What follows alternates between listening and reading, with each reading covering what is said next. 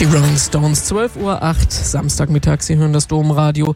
Es gibt definitiv kein Thema, über das wir in diesen Wochen so viel diskutieren wie den neuen US-Präsidenten Donald Trump. Obwohl er in seinem Heimatland tatsächlich viele Anhänger hat, ist es bei weitem die Kritik, die überwiegt. Kritik an alternativen Fakten, an Abschottungspolitik. Und diese Woche stand dabei besonders der Bau der Mauer an der mexikanischen Grenze im Mittelpunkt. Und in so einer Situation kann man sich auch fragen, wie geht man damit eigentlich als Christ um? Und weitergedacht, welche Antworten Antworten finden sich zu dieser Situation auch in der Bibel. Der Wuppertaler Pastoraltheologe Dr. Werner Kleiner hat sich genau darüber Gedanken gemacht und auf dem christlichen Internetportal DI Verbum einen Text mit dem Titel Eine Frage der Ehre genau zu diesem Thema veröffentlicht. Wir sprechen mit ihm. Schönen guten Tag, Herr Kleine. Ja, guten Tag nach Köln. Die Welt diskutiert über Trump. Sie finden dazu die passenden Worte und schreiben, es scheint mal wieder Endzeit zu sein. Ist das nicht ein bisschen düster? Naja, äh, der, dieser Spruch, es scheint mal wieder Endzeit zu sein, ist durchaus mit einem Augenzwinkern gesprochen. Wenn man durch die Generationen und Zeiten schaut, dann ist ja eigentlich immer wieder Endzeit. Jede Generation denkt, sie erlebt gerade die schlechteste aller Zeiten.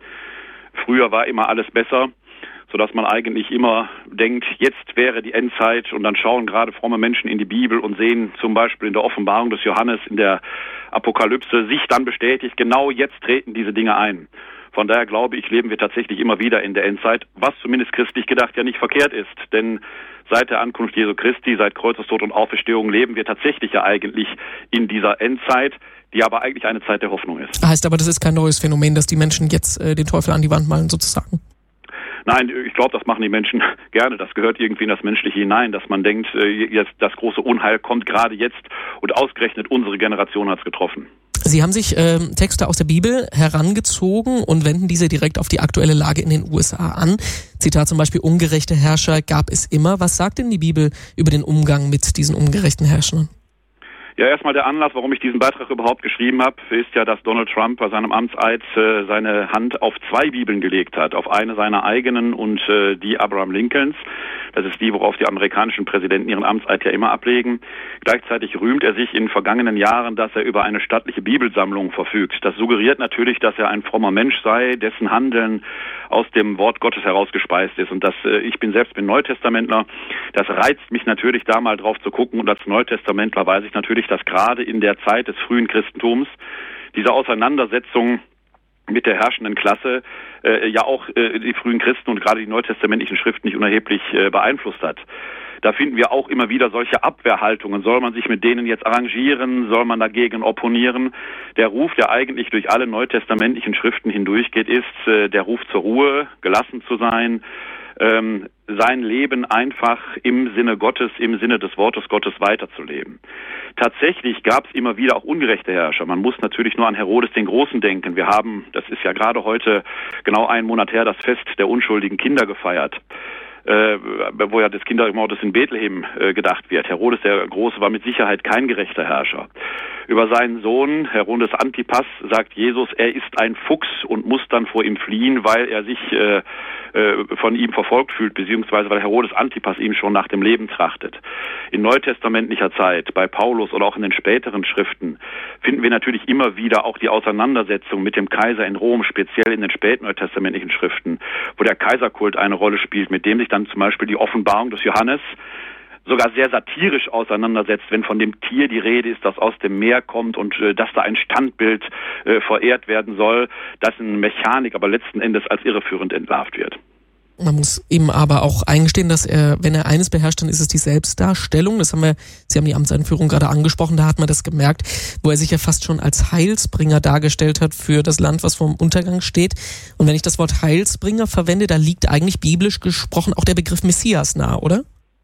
Ja, und genau das ist das Problem. Diese äh, Selbstapotheose, die Donald Trump da betreibt, siehe, ich mache alles neu, ist ja ein Satz, den äh, kennen wir aus der Heiligen Schrift, der gebührt aber eigentlich Gott alleine. Er ist derjenige, der alles neu macht. Wenn man die äh, Antrittsrede von Donald Trump einmal analysiert und genau liest, dann merkt man, alles, was vorher war, alles, was bis vor wenigen Minuten gegolten hat, ist nichts gewesen. Die Vorgängerregierungen alle haben nur Mist gebaut, haben das Land abgewirtschaftet, haben im Prinzip eine Wüstenlandschaft hinterlassen. Jetzt kommt er, America First, und jetzt wird alles neu, jetzt wird alles besser.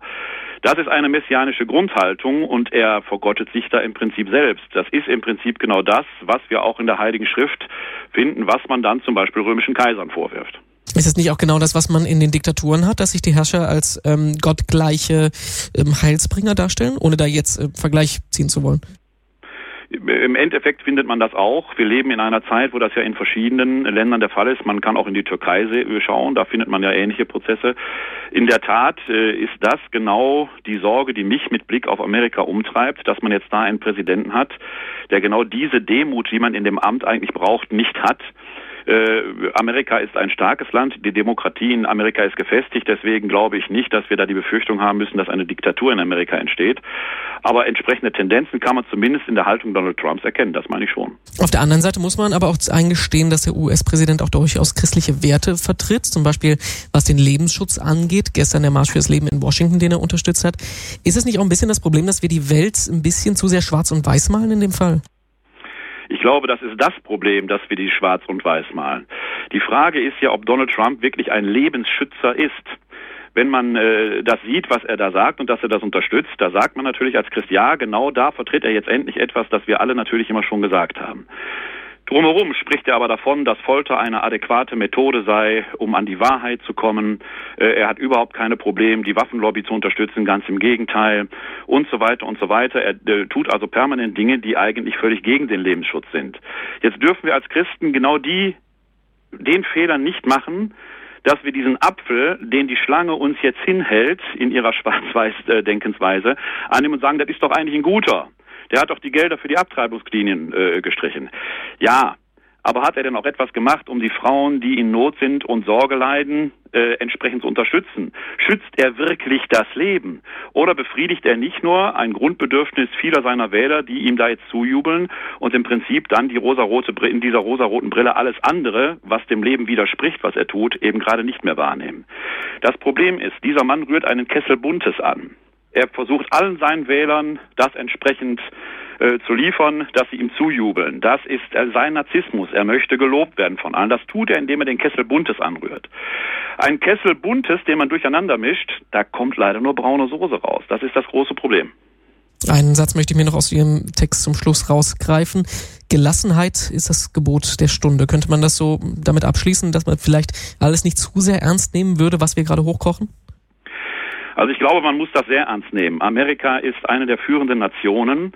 Gleichwohl äh, bin ich schon, ja, manchmal doch sehr negativ berührt, wenn man jetzt jede seiner Regungen schon interpretiert, Eilmeldungen durchs Internet schießen, sein Sohn wird aufs genaueste beobachtet, dann gähnt ein Zehnjähriger bei der Amtseinführung seines Vaters. Ja, mein Gott, ein Zehnjähriger hat gegähnt. Was soll das?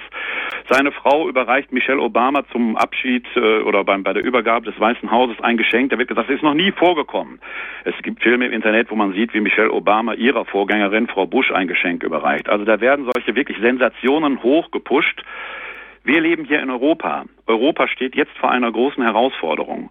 Wenn Herr Trump äh, mit seiner Politik äh, wirklich, wenn er die Wirklichkeit werden lässt, dann wird sich Europa komplett neu aufstellen müssen. Man hat sich jetzt oft auf Amerika verlassen. Es ist jetzt die Zeit, vor Europa erwachsen zu werden. Im Moment schauen immer noch alle dahin, aber eigentlich sollten wir die Energien jetzt in das stecken, wie können wir aufrecht in Europa gehen, denn Europa ist, steht ja auch für eine moralische Tradition. Die Griechen haben es uns jetzt gerade wieder vorgemacht, als es darum ging, die acht Soldaten, äh, die acht türkischen Soldaten äh, in die Türkei auszuliefern oder nicht.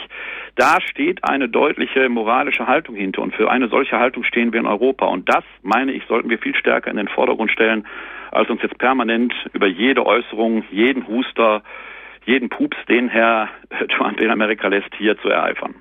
Eine Frage der Ehre heißt der Text und das trifft's auch. Das ist der christliche Umgang mit Donald Trump und seiner Politik. Das findet der Pastoralreferent Werner Kleine aus Wuppertal.